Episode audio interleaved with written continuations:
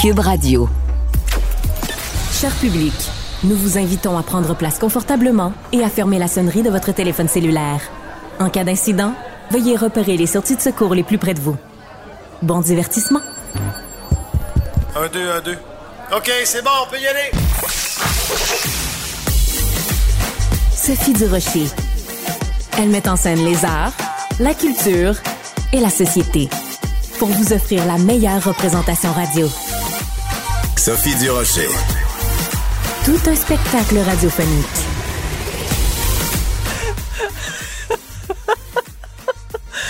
Bonjour tout le monde. J'espère que vous allez bien. Ben oui, je pars à rire en commençant mon émission.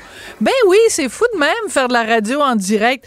Mais c'est parce que mon premier invité euh, que je vois par visioconférence au moment où je vous parle, il arrête pas de faire des singeries, puis de faire des drôleries, puis de faire des faces, puis des grimaces depuis tout à l'heure. Ben c'est normal, c'est Michel Courtemanche que vous connaissez bien sûr comme humoriste, comme acteur, comme producteur de télévision et comme maintenant dorénavant comme caméléon. Ben oui, c'est lui qui se cachait derrière le costume du caméléon dans la fameuse euh, compétition présentée les dimanches à TVA, euh, chanteur masqué. Et c'est lui qui a remporté le masque d'or. Bonjour, Michel. Bonjour, euh, Sophie. Excuse-moi, là, je, je te vois pas très bien. Laisse-moi mettre mes lunettes. Oh! Ah oui, là, je te vois. Très drôle. C'est pas beau, cette affaire-là? dit-il en tenant à la main le masque d'or. Écoute, c'est c'est c'est un c'est est-ce que c'est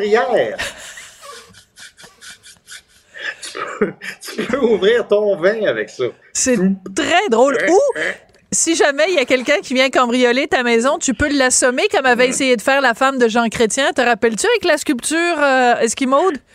Non. Non, mais il devait le mériter pareil. Ouais. Euh, Est-ce que c'est le plus beau trophée que tu as remporté de ta vie? Ben, écoute, moi, j'ai jamais rien gagné dans ma vie. Hein? Je veux dire, par rapport à un show, ou pas, j'ai jamais eu de Philippe, j'ai jamais eu d'Olivier, j'ai jamais, jamais, rien, rien, rien. Rien, même pas une médaille à nage. Donc, euh, c'est la première fois que je gagne quelque chose que j'ai travaillé pour. Mais c'est quand même hallucinant que toi qui as tellement de talent, toute ta carrière, t'as jamais rien gagné, et là tu reçois un prix pour euh, une affaire où on te voyait pas la face et euh, mm. tu faisais des stepettes en chantant, mais en même temps t'es pas reconnu pour ta, tu sais mettons t'es pas euh, t'es pas un petit rossignol. Non, c'était. ils m'ont sorti vraiment de deux, de deux zones de confort en même temps, le chant et la danse. Ben, écoute, moi, je, je suis pas un chanteur, euh, mais je peux, en niaisant, je peux imiter d'autres chanteurs, puis bon, là, ça a de l'allure. Fait que c'est ça que j'ai fait pendant euh, toute la, la, série de chanteurs masqués. Et en même temps, euh, quand il fallait que j'apprenne des, des chorégraphies pour les danses, bon, je suis pas un danseur, mais mon passé de mime m'a eh. beaucoup aidé. Et finalement, je, je faisais juste reproduire les mouvements que la, la coach m'enseignait. Alors, c'est comme ça que j'ai réussi à m'en tirer. Ouais. Mais sinon, euh, moi, ma voix personnelle est, est, épouvantable, puis je danse comme, euh, comme rien. Ben, c'est ça, mais c'est pas important parce que euh, ce qui a fait en sorte que tu as gagné, c'est aussi que tu mettais tellement euh, de, de, de, de, fantaisie puis tellement de t'étais tellement investi sur scène que euh, ça compensait pour tout le reste et c'est ça aussi qui a fait vu que justement tu transformais ta voix en plus de la transformation parce qu'on sait que les voix sont, sont transformées à, à mm. chanteur masqué, c'est ça qui a fait que mm personne s'y retrouvait. On va regarder d'ailleurs un petit extrait de l'émission d'hier soir. Ah oui, ah oui, non. Ah oui, Ben, c'est l'énergie de Mario. Euh, on reconnaît d'autres énergies similaires, mais je vais y aller pour Mario Dessy ce soir. Véronique euh, Claude Cobra. Ouais. ouais. Sam Breton. Oh, Michel Courtemanche. Ben oui, toi. Ah ouais. Ben oui, je pense que c'est ça. Et finalement, Anouk Meunier. Oui. Mario Tessier. Ah, Jumeau oui, ah, Dans la même équipe. Teamwork. Teamwork. Cher caméléon, c'est le moment, je te demande de te retourner et de nous révéler ton identité, s'il te plaît. Qui se cache? Attention! Est-ce qu'il y a des cheveux? S'il n'y a pas de cheveux, il y a des cheveux. Qui? Ah! Alors, on a rarement entendu autant crier dans un studio à TVA. Mais euh, toi, tu, es dans la, dans la, mascotte. Il fait chaud comme, euh, comme tout. Euh, ah, oui, et, et alors ah, raconte, alors raconte comment ça a été parce que ben, c'est toutes tes participations dans des mascottes. Je, bouge. Oui, oui, mais c'est parce que je bougeais tellement que je transpirais, j'avais chaud. Puis dans le casque, on avait juste comme une petite fan qui nous souffle un petit, euh, un petit air de pète d'en face. Fait que un air de pète. C'était vraiment chaud. Un air de pète. Ouais. Fait que euh, c'était, c'était, c'était quelque chose. Puis moi, je suis un peu allergique à la chaleur. J'ai déjà tombé évanoui en faisant le Père Noël dans un centre d'achat parce que j'étais trop stoppé d'oreiller. J'ai eu trop chaud, je suis tombé en pleine face. J'aurais peur que ça m'arrive un peu. Je suis vraiment allergique à ce type de chaleur-là. Et puis finalement, ça s'est bien passé, mais il, il, me disait tout le temps, après ta chorégraphie, si t'es essoufflé, si t'as trop chaud, si tu te sens pas bien, tu fais ça comme ça, puis on arrête tout tu te reposes, puis on, recommence l'enregistrement après. À trois les fois, là, j'étais comme, moi, je peux pas, je peux pas continuer de même. Alors, c'était, c'était bien, bien, bien éprouvant. Euh, puis doubler du costume, c'était, puis là, avec le monde dans la salle, toute l'excitation, tout ça. Euh, moi-tu avoir ma j'étais pas j'avais pas le trac mais j'étais bien nerveux à savoir moi-tu avoir la chorégraphie comme faut? Parce que des fois je faisais la chorégraphie le matin avec le coach la coach mais je voyais juste les autres danseurs après quand on tapait live. Oh! Fait que ça, j'avais intérêt à le faire comme faut, là, pour suivre, tu sais, tout le monde. Alors, c'était quelque chose, euh, c'était quelque chose d'assez énervant.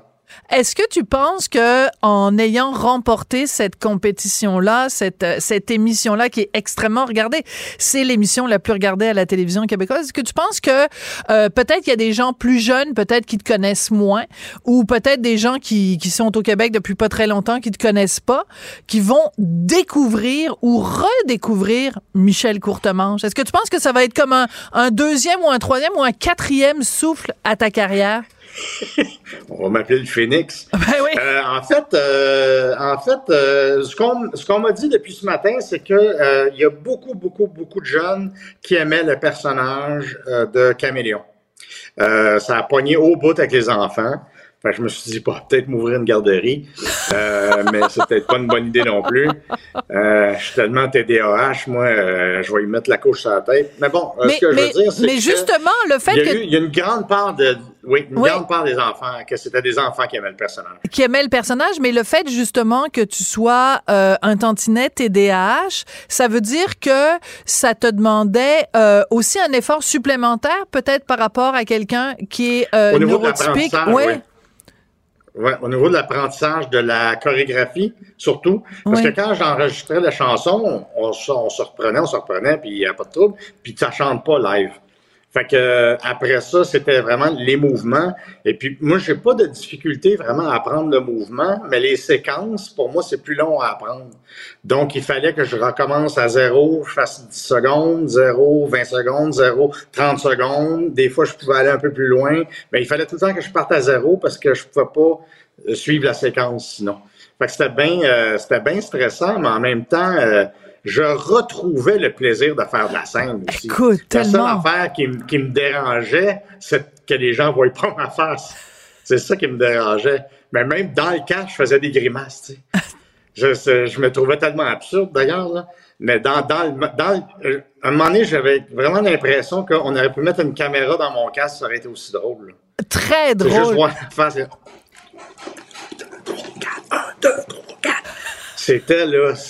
C'est probablement c'est pour ça que j'avais chaud.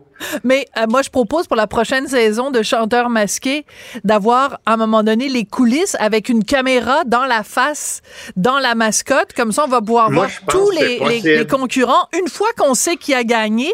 Puis là, on va voir les meilleurs moments, comme les bloopers de Chanteurs masqués.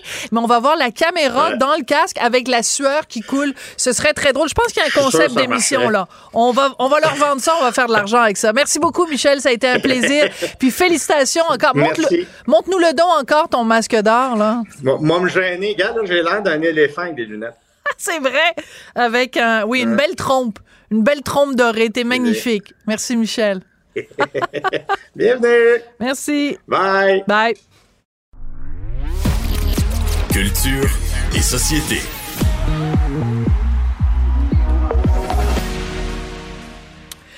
Aujourd'hui, première euh, grosse chute de neige dans l'est du Québec, euh, en tout cas. Et Jean-François Barry, ça te rappelle des souvenirs d'enfance? Pour quelle raison? Mais ben, en fait, moi, mon père, euh, m'a le dit comme il dit, lui, il conduit une charrue. Donc, il est, il est déneigeur. Ouais. fait que c'est des souvenirs qui sont encore actuels. Mon père est encore déneigeur. On peut pas y enlever cette passion-là. Il dit qu'il va le faire tant qu'il va être capable. Et j'ai déjà fait une petite euh, une petite nuit avec lui, une run, comme il dit, là, euh, aller ouvrir les, les, rues, déneiger les chemins. Donc, j'ai pu voir euh, ce que c'était. Puis ce matin, je voulais un peu. ce matin. Ce midi. Ce matin, ce matin je t'ai envoyé le sujet, mais ouais, c'est ça, cet après-midi.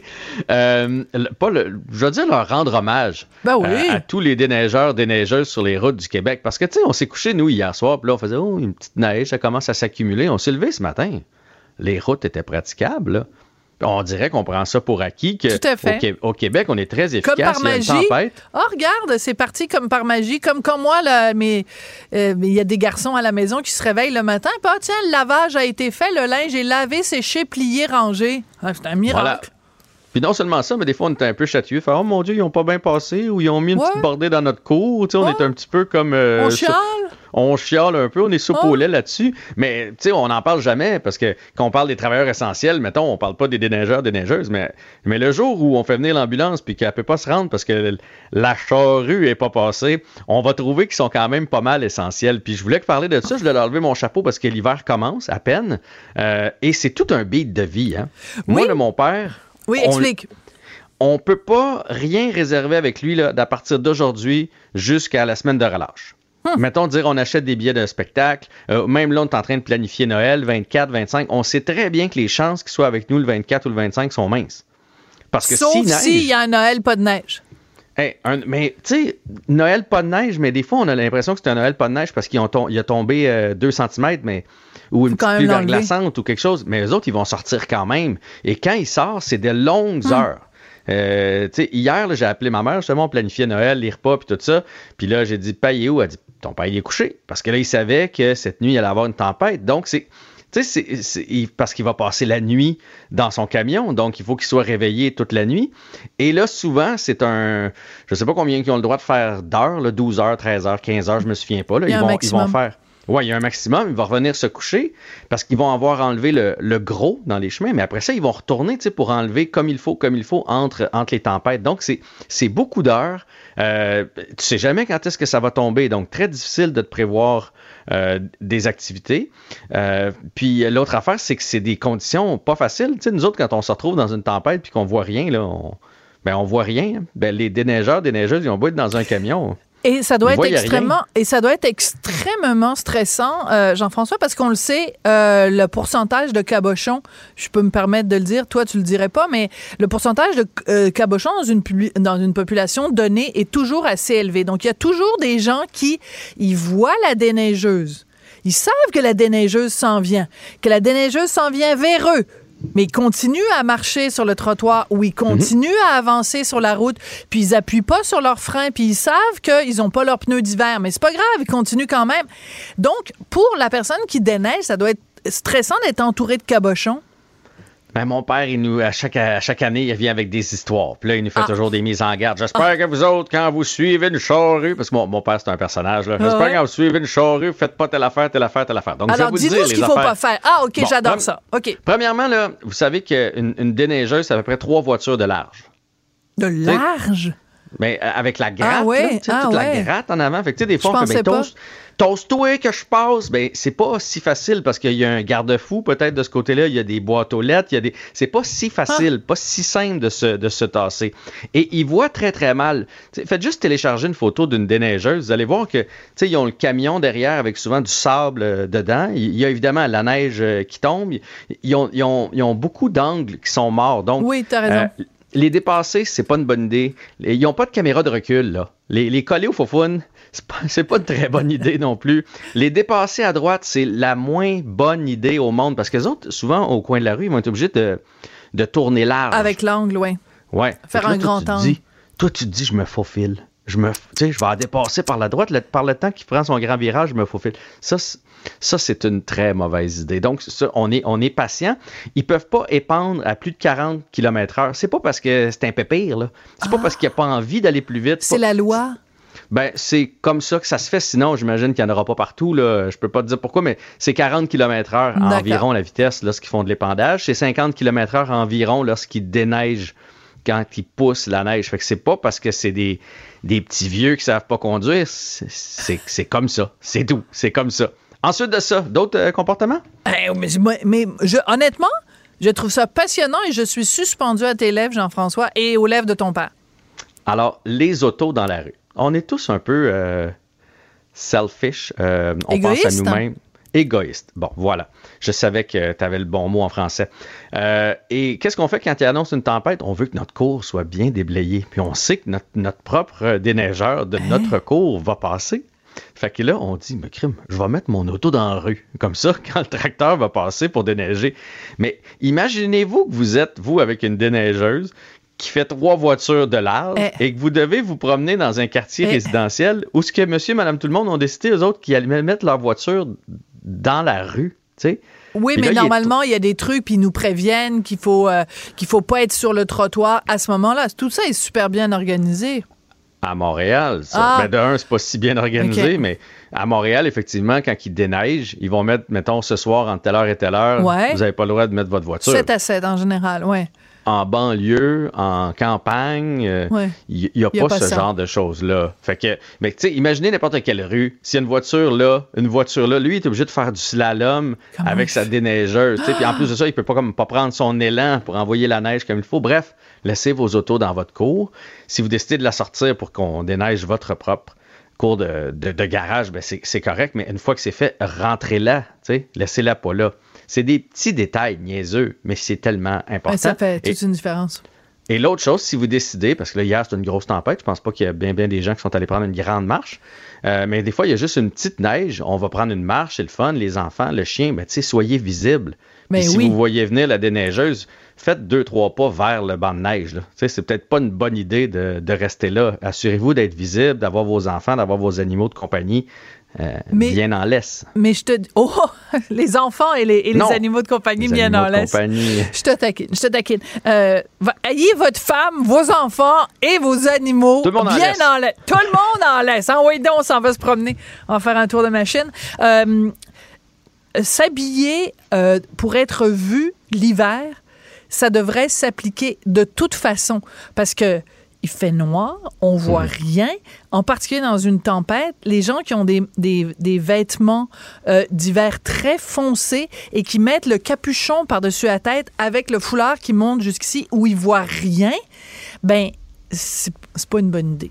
Non, mais s'habiller pour être vu. Un zéro pour la déneigeuse des fois, tu croises des gens, tu fais, OK, mais lui, on dirait qu'il veut se faire frapper. Là. Il aurait voulu être le moins visible possible, le plus en camouflage possible, qu'on n'aurait pas fait mieux. Fait que soyez toujours visible, mais particulièrement, dites-vous que le monsieur ou la madame qui s'en vient dans sa déneigeuse, qui regarde à gauche parce qu'il y a une voiture qui veut le dépasser, qui regarde à droite parce qu'il veut pas accrocher la boîte aux lettres du, monsieur, ça se peut qu'il soit distrait puis qu'il voit pas euh, vous, votre enfant, votre animal de compagnie qui est Tout en train monde en laisse. Tout le monde en laisse. Tout le monde en laisse, c'est la, meilleure des solutions. Bref, soyez patient, puis, dites-vous des... Mais pensez, on va tous avoir une pensée. La prochaine fois que je vois une déneigeuse, je vais avoir une pensée pour le papa de Jean-François. Ton père, son prénom, c'est? s'appelle Michel. Michel. Barry? Oui. Michel Barry, on vous salue. Et salut et merci à, toutes les, à tous les conducteurs de charrue. charrue. Est-ce que je le dis comme il faut? Je viendrai faire un tour dans ma charrue. Je viendrai faire un tour. Je te montrer ça. Merci beaucoup. salut. Sophie Durocher. Passionnée cultivée, rigoureuse. Elle n'est jamais à court d'arguments. Pour savoir et comprendre, Sophie Durocher. Émotionnelle ou rationnelle. En accord ou à l'opposé. Par ici, les brasseurs d'opinion et de vision. Les rencontres de l'air. Bon, je vais vous chanter une chanson de la Bolduc. Alors, euh, mettez un petit peu votre main sur les oreilles parce que c'est bien que vous entendiez ce que je chante, mais pas trop parce que ma voix est vraiment désagréable. Alors, voici la Bolduc, ce qu'elle chantait. Euh, c'est dans le temps du jour de l'an, on se donne la main, on s'embrasse, c'est le bon temps d'en profiter. Ça arrive rien qu'une fois par année. Bon, voilà. Alors tout ça pour dire que dans le temps du jour de l'an, dans le temps des fêtes, évidemment, on se donne la main, on s'embrasse, comme disait la Bolduc, mais on risque d'attraper euh, ben, peut-être la COVID, des grippes, des rhumes. Ça nous prend un système immunitaire fort et c'est là qu'Isabelle Huot intervient puisqu'elle est docteur en nutrition. Bonjour Isabelle. Allô Sophie. Une longue introduction pour bon, j'aime j'aime ton entrée en matière, j'adore bon, ça. Bon, bon, mais peut-être moins ma façon de chanter, mais la Bolduc, elle aurait dit quoi sur euh, notre système immunitaire pour qu'on puisse continuer à se donner la main puis s'embrasser dans le temps du jour de l'an?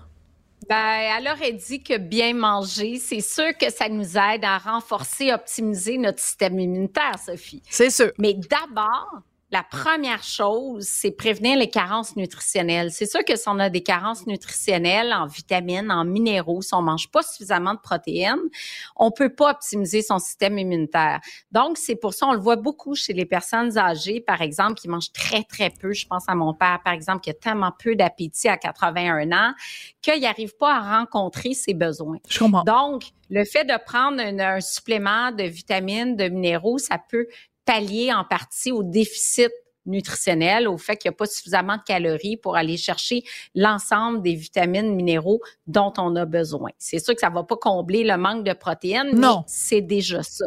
Donc, c'est comme quand on construit une maison. Quand on construit une maison, ben, faut commencer par construire les fondations, puis après, tu mets les murs, puis après, tu mets le toit. Mais si t'as pas des bonnes fondations, tu y arriveras pas. Qu'est-ce qu'on met? Qu'est-ce qu'on met dans notre petite maison? Ouais. On met quoi dans notre maison? La diversité. Dans, ben, écoute, l'équilibre, c'est, les protéines, les glucides, des assiettes équilibrées, la moitié de l'assiette en légumes. Euh, c'est suffisamment de protéines, 15 à 20 grammes par repas. J'en parle souvent des protéines, à quel point c'est important. C'est vraiment la base de toutes sortes d'enzymes dans notre organisme aussi. Et euh, d'avoir, ben, faire le plein de, de, de vitamines minéraux. Puis le meilleur moyen, c'est de manger de équilibré, mais d'avoir une alimentation qui est variée aussi. D'accord. Alors, euh, le premier conseil, attends, attends, les, ah, les agrumes, évidemment, c'est un petit peu le cliché, euh, mais euh, donc quoi, c'est est-ce que béton, la lime, le citron, c'est meilleur que les oranges? Est-ce que c'est le pamplemousse qui en a le plus? Est-ce que c'est quoi là le, portrait? Dans les aliments clés, là, je commence avec les agrumes parce que je vois tellement de gens prendre des suppléments de vitamine C. Là, on a dit oui, peut-être un supplément de multivitamines minéraux microdosés. Parce que dans un supplément de vitamines et minéraux, c'est jamais des quantités énormes. Quand on prend des suppléments isolés, dans certains cas, c'est un peu c'est bon, mais trop c'est pas mieux. Ah oui? Et dans certains cas, ben oui, on s'est vu justement avec des cas de cancer augmenté. Euh, je pense au bêta-carotène, augmentation du risque de cancer euh, du poumon, notamment chez les fumeurs. Donc, de prendre plein, plein de vitamines, c'est pas mieux multivitamine bien dosée. Dans le cas de la vitamine C, il y a beaucoup de gens qui prennent, je pense que c'est le supplément le plus vendu là avec la vitamine D. Les agrumes, c'est une source extraordinaire de vitamine C. Bon, c'est sûr que c'est plus facile d'aller chercher la vitamine C en mangeant une orange ou en mangeant deux mm. clémentines ou en mangeant un demi pamplemousse que de croquer dans un citron. Donc, d'avoir des agrumes tous les jours nous permet de rencontrer nos besoins en vitamine C. Puis à partir du moment où les besoins sont rencontrés, on n'a pas besoin de prendre un supplément de vitamine C, sauf des cas extrêmes dans la littérature où, par exemple, tu as des soldats qui s'entraînent en extérieur dans ben des conditions extrêmes. On veut pas qu'ils attrapent le, scorbut. ben oui, mais là, à un moment donné, il faut pas exagérer non plus. J'ai été très surprise dans tes, dans tes recommandations de trouver les mm-hmm. champignons en deuxième position. Euh, c'est une bonne nouvelle parce que c'est super bon, des champignons, mais c'est quoi les, mm-hmm. l'élément du, du, du champignon qui fait en sorte qu'il est en si bonne bonne euh, position pour renforcer notre système immunitaire? Bon, ben d'abord, dans le champignon, euh, c'est une des rares sources de vitamine D. Et on sait que la vitamine D a un lien direct avec le système immunitaire. Donc, vitamine D, c'est pas juste pour les os. Le supplément va nous aider. C'est le moment, je conseille quand même de prendre un supplément de 1000 unités internationales par jour. Il y a de la vitamine D dans les champignons, mais il y a toutes sortes d'autres composantes euh, bioactives qui modulent le système immunitaire. C'est beaucoup utilisé, les champignons, en Asie. Oui. Euh, les Japonais, les Chinois utilisent dans leur médecine traditionnelle énormément toutes sortes de champignons. Puis là, je parle pas du champignon de Paris, le champignon blanc qu'on appelle communément de Paris, mais shiitake qu'on trouve plus, mais surtout des champignons qu'on va trouver genre dans le quartier chinois, le reishi, euh, le chaga, le maitake. Ça, c'est des champignons qu'on trouve dans dans beaucoup de formulations de suppléments, mais qui sont consommés hmm. de façon traditionnelle dans des menus, euh, justement dans des menus asiatiques, surtout en Chine puis un petit peu au Japon. Donc, euh, on voit de plus en plus apparaître sur le marché des boissons fermentées avec du champignon et c'est vraiment tendance les suppléments à base de champignons aussi. Et tout ça dans le but, encore une fois, de rehausser le système de défense naturelle. Bon, alors écoute, euh, il nous reste peu de temps, alors on va aller rapidement mhm. euh, les, les aliments riches en zinc, quitte à ce que à un moment donné tu reviennes et que tu nous reparles de la, mhm. du reste de ta liste. Mais euh, attardons-nous mhm. pour un instant aux aliments riches en zinc. Quels sont-ils? Ça aussi, c'était vraiment la mode, Sophie, il y a quelques temps, d'avoir des suppléments de zinc pour le système immunitaire. Puis on s'est rendu compte que trop, au contraire, ça entravait les fonctions du système immunitaire. Dans les aliments, les huîtres, hein, les moires, ça tombe bien, les huîtres, beaucoup de zinc, donc très, très bon pour la santé. Il y a également les légumineuses qui apportent du zinc, les noix, les graines, les graines de citrouille. Donc, le zinc contribue aussi à stimuler euh, l'immunité. Puis tantôt, quand on va, ou une prochaine fois, parler du fer, je vais te parler des insectes que tu as probablement mangés dans une, un beau show de télé qui commence en janvier.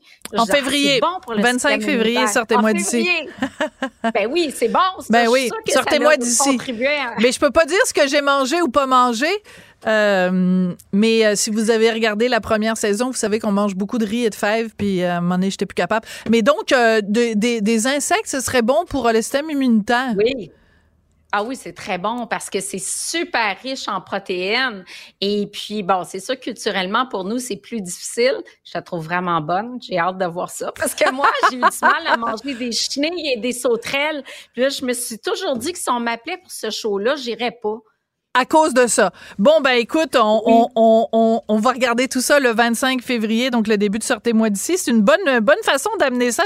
T'es très maline. Merci beaucoup, Isabelle. Donc, on, on va revenir, on va revenir sûrement la semaine prochaine, tiens, sur le reste de la liste parce que ça, ça va être encore très bon et très pertinent de le savoir à ce moment-là. Merci beaucoup. Voilà, merci Sophie. Merci. Qu'elle soit en avant ou en arrière-scène, Sophie Durocher reste toujours Sophie Durocher. Ça a été un choc, un tremblement de terre dans la communauté artistique euh, en fin de semaine quand on a appris le départ de Daniel Langlois, un Québécois qui a vraiment révolutionné le monde du cinéma, pas seulement ici au Québec, mais partout sur la planète. C'était important d'en parler et de lui rendre hommage comme il faut. Et c'est ce qu'on va faire avec Roger Frappier, donc euh, producteur de cinéma, réalisateur. Roger, bonjour. Mes condoléances d'abord. Bonjour Sophie. Mais à, tout le cinéma québécois, c'est véritablement une perte immense. Oui.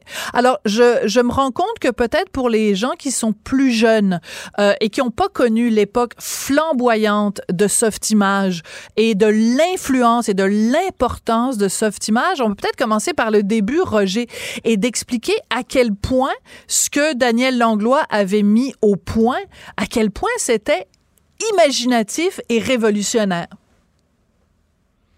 Mais ça l'était. Euh, pour faire une comparaison, je dirais que euh, ce que Daniel Langlois a fait par rapport au cinéma, c'est la même chose que Elon Musk a fait par rapport à la voiture. Très bon, bonne comparaison. Avant, il y a avant Daniel Langlois, il y a après. Tout ce qu'on fait aujourd'hui, d'effets spéciaux qui nous semblent si simples et même des fois extrêmement compliqués, le point de départ, lorsqu'on recule, c'est Daniel Langlois. C'est lui qui a été le premier à concevoir un logiciel qui permettait d'animer des personnages avec beaucoup de souplesse, de façon réaliste et humaine. C'était une très grande révolution qui a permis, par exemple, le film Jurassic Park n'aurait pas été possible. On n'aurait pas pu faire les dinosaures avec autant de réalisme si Daniel Langlois n'avait pas inventé euh, son logiciel euh, euh, à partir de Softimage.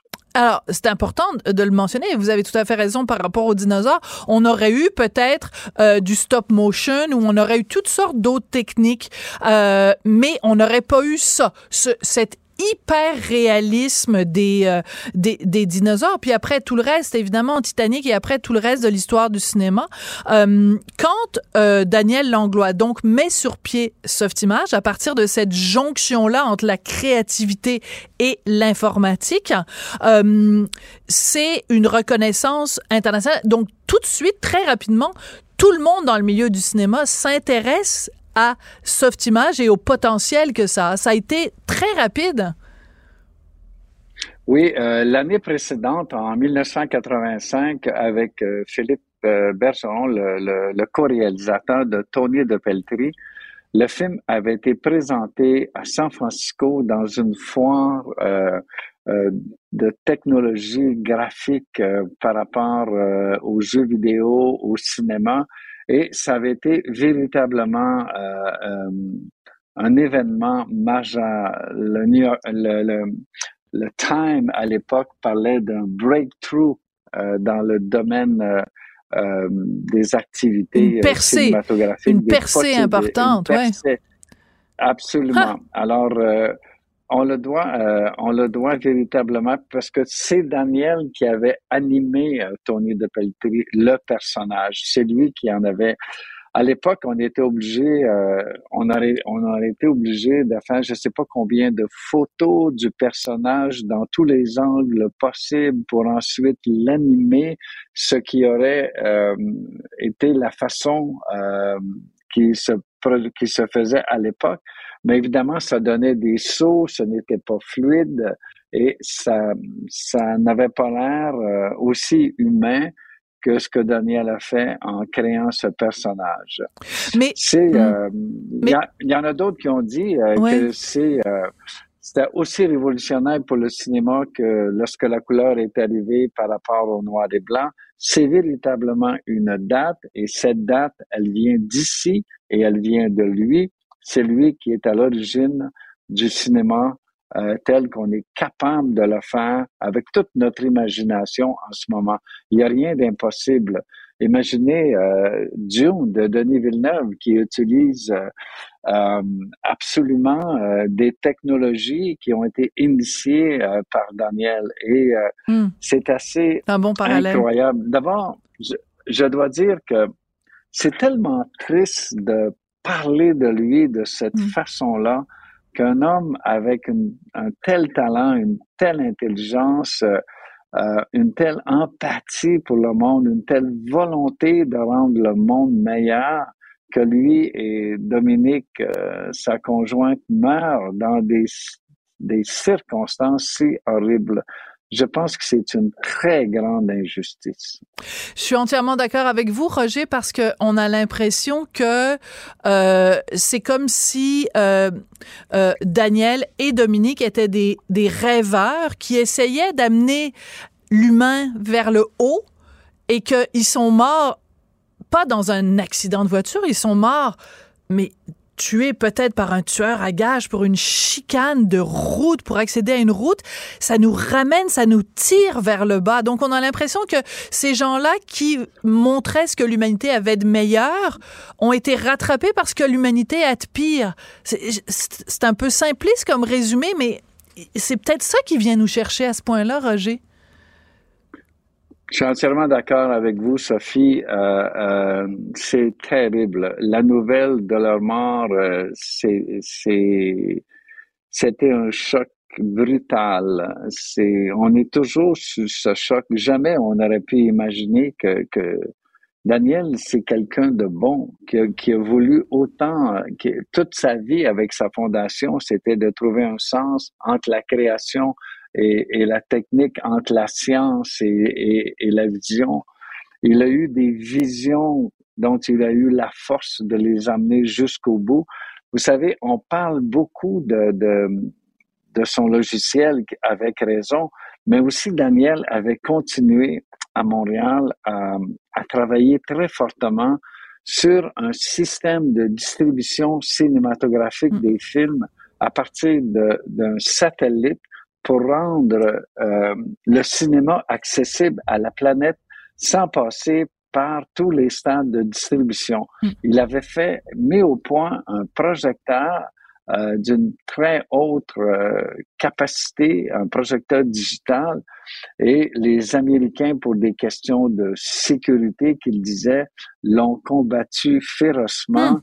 Et euh, Daniel a été obligé d'arrêter ses recherches là-dedans. Il était à un autre niveau, à la fine pointe de la diffusion de notre cinéma sur la planète. Et il faut aussi euh, se rappeler, quand il a mis sur pied le complexe Excentris Boulevard Saint-Laurent, c'était une splendeur. On a l'impression qu'on rentrait dans le film Métropolis. C'était magnifique. Les salles étaient à la fine pointe de la technologie. C'était le lieu de rencontre des amoureux du cinéma. Euh, c'était vraiment, et on se disait, voilà, Daniel Langlois, avec Excentris, a mis Montréal sur la map. Excusez-moi l'expression. Et quand ça a périclité et quand ça n'a pas pu atteindre son plein potentiel, c'était comme si euh, le Québec, le Québec que Daniel avait réussi à emmener très haut, comme si le Québec se repliait un peu sur lui-même. Êtes-vous d'accord avec cette analyse-là, Roger?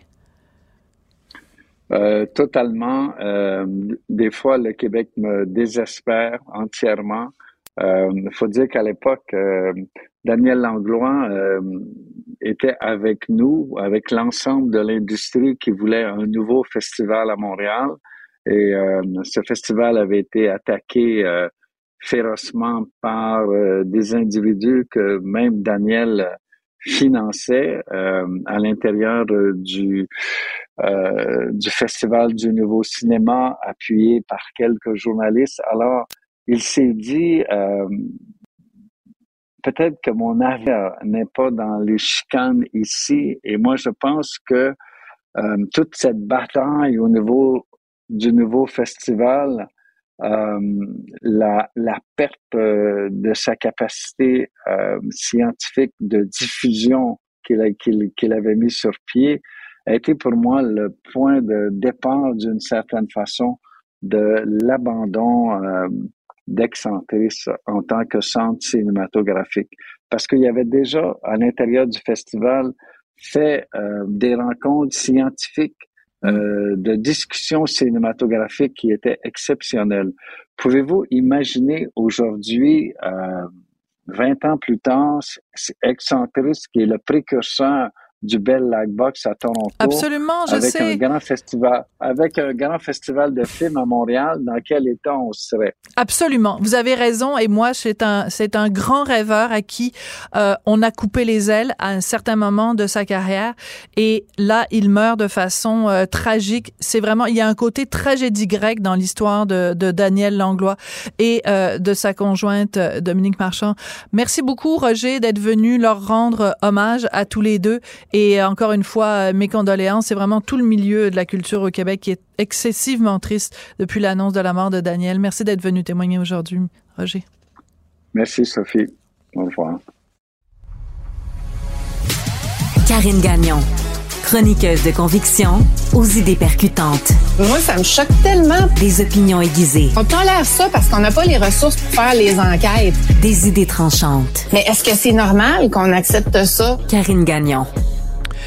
Ça a été euh, une année pas facile et ce sera un temps des fêtes pas facile. C'est de ça que tu veux nous parler, Karine Gagnon. Tu es chroniqueuse politique au Journal de Montréal, Journal de Québec et aussi directrice adjointe de l'information au Journal de Québec. Ça va être, euh, ça, il va falloir tourner les coins un peu carrés euh, cette année. Oui, ben déjà, je trouve, Sophie, on est dans une période euh, particulièrement difficile pour le moral, je trouve. Là, il y a les grèves euh, partout, les enseignants euh, dans le milieu de la santé, tout ça. Donc, c'est pas facile. On pense souvent à ces gens-là qui n'ont pas de salaire pendant qu'ils sont en conflit de travail. Donc, c'est pas évident déjà. Puis tu dis à l'approche des fêtes. C'est encore moins évident parce qu'ils n'auront pas de budget euh, pour pour l'achat de cadeaux pour leurs proches et tout ça.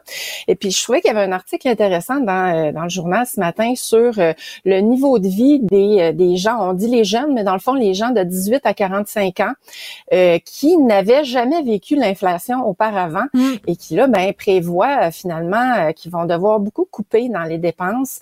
il y a 75% des gens qui ont répondu à une firme là euh, euh, qui, dans le fond, a fait le sondage d'une entreprise de Repentigny qui s'appelle euh, Welcome Spaces, eux, ils font le lien entre des, courtiers immobiliers, d'assurance, CPA et tout ça, des planificateurs financiers et les gens en ligne.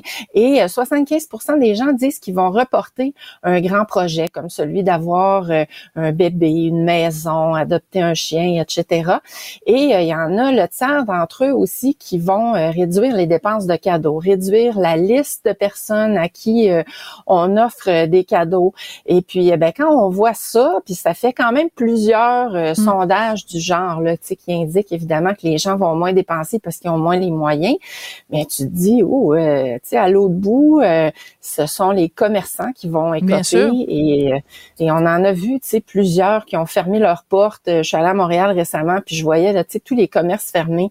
c'est pareil à Québec, au centre-ville, dans les centres commerciaux mm. aussi. C'est c'est comme si on a eu les suites de la pandémie là dans la dernière année. Et puis je me dis ben on n'a pas fini euh, de voir ça euh, survenir là, parce que c'est eux qui écopent de ça au, bout de la ligne. Tout à fait. Et rajoutons à ça aujourd'hui euh, l'annonce donc de 250 postes coupés à Radio Canada. Rajoutons à ça évidemment dans le domaine des médias qui sont pas étrangers au reste de, la société, 540 mises à pied euh, à TVA, des mises à pied aussi des fermetures euh, dans différents journaux, dans différents magazines, euh, les radios, bref, et, et tout le monde euh, traverse euh, une période euh, difficile. comment on fait pour quand même garder le, moral à travers tout ça? Parce que on, on, l'a dit, on est à l'approche du temps des fêtes. Est-ce que le temps des fêtes, c'est uniquement une période où on se fait des cadeaux, où il n'y a pas justement là l'occasion, comme on l'a fait par exemple dans le temps de la pandémie, de se dire, ben, il y a des choses plus importantes que le matériel? Je sais que c'est facile à dire quand, quand, quand dans, dans certaines situations mais est-ce que c'est pas justement l'occasion de se dire, ben, on, se fait peut-être un Noël où il y a pas de cadeaux, où il y a pas de matériel, mais on essaye de miser sur autre chose? Ben, je pense que oui, je pense que c'est l'occasion pour ça. Puis tu sais, on, avait beaucoup réfléchi collectivement durant la pandémie sur le rythme de vie, le rythme de travail, euh, tu sais, mm-hmm. l'espèce de, folie là qui fait qu'on n'est plus maître de soi-même à un moment donné. Mais c'est un peu le même phénomène, tu sais, mm. que finalement on, se crée une image des fêtes euh, qui est beaucoup centrée sur la consommation, mais qu'il y, y, a beaucoup euh, finalement autre chose. Puis, puis D'autant plus que les gens qui euh, sont déprimés durant la période des fêtes, hein, les spécialistes le rappellent souvent, c'est encore pire pour eux. Euh, ceux qui vivent des périodes difficiles, euh, bon, puis là, il y en a plusieurs à cause de tout ce qu'on a évoqué depuis le début de la chronique, là, ces temps-ci. Donc, c'est d'autant plus important de, s'entourer, de, aussi d'appeler des proches hein, pour voir comment ils vont, voir comment ils se sentent, s'ils ont besoin d'aide, s'ils ont besoin d'aller prendre un café, s'ils ont besoin... Tu sais, des fois, ça n'a pas besoin besoin d'être coûteux hein, pour pour faire du bien. Une marche, ça fait énormément de bien, puis ça coûte rien. On s'habille euh, au chaud, puis on sort, puis on parle, puis tu sais, euh, on est beaucoup à l'ère des réseaux sociaux, euh, chacun isolé chez soi, mm. mais mais il reste qu'on s'aperçoit que les les les, les relations humaines, ça, ça, ne se remplacera jamais, je pense. Et puis, ben, c'est l'occasion d'y réfléchir, là, tandis qu'on aura quelques congés là, durant la période des fêtes.